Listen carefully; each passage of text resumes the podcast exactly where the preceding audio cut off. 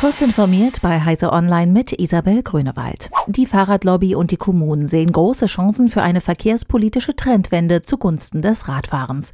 Rückenwind erhoffen sie sich vom Bund, der in der vorigen Woche einen nationalen Radverkehrsplan aufgestellt hatte. Er enthält Handlungsempfehlungen und Strategien, um bis 2030 den Radverkehr auf dem Land und in der Stadt zu fördern und die Bundesrepublik bis zum Ende des Jahrzehnts zum Fahrradland auszubauen. Der Plan sieht bis Ende der 2020er Jahre mehr Radschnell Schnellverbindungen vor, mehr Rücksicht auf Lastenräder und einen Ausbau von Fahrradparkplätzen. Außerdem sollen die Wege für Fahrräder und Autos möglichst getrennt geplant werden. Der Bund will bis 2023 etwa 1,46 Milliarden Euro in den Radverkehr investieren.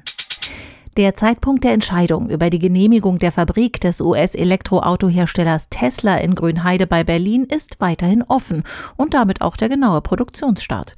Es rollt dann das erste Auto vom Band, wenn die endgültige Genehmigung vorliegt und das Werk fertig gebaut ist, erklärte Brandenburgs Wirtschaftsminister Jörg Steinbach. Wann das Genehmigungsverfahren abgeschlossen sein wird, dazu kann hier und heute kein konkretes Datum benannt werden, denn hier gilt ganz klar der Grundsatz Qualität vor Schnelligkeit.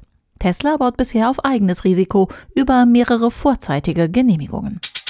Der erst kürzlich durch eine Fusion entstandene schweizerische Kabelnetzbetreiber Sunrise UPC will 600 Stellen abbauen. Bereits im Januar hatte der Konzern, der durch die Zusammenlegung der Kabelnetzbetreiberin UPC und der Telco Sunrise entstanden ist, einen großen Stellenabbau angekündigt.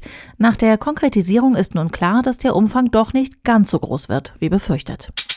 Im Rahmen der Planetary Defense Conference findet in dieser Woche wieder eine Übung statt, in der ein hypothetischer Asteroideneinschlag droht.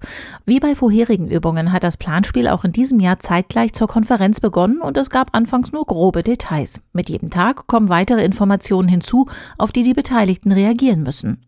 Auch wenn es nach Hollywood klinge, entwickle man doch Missionskonzepte und Technologien, um einen Asteroiden notfalls ablenken zu können, erklärt Detlef Koschny, der bei der ESA das Planetary Defense Defense Office leitet.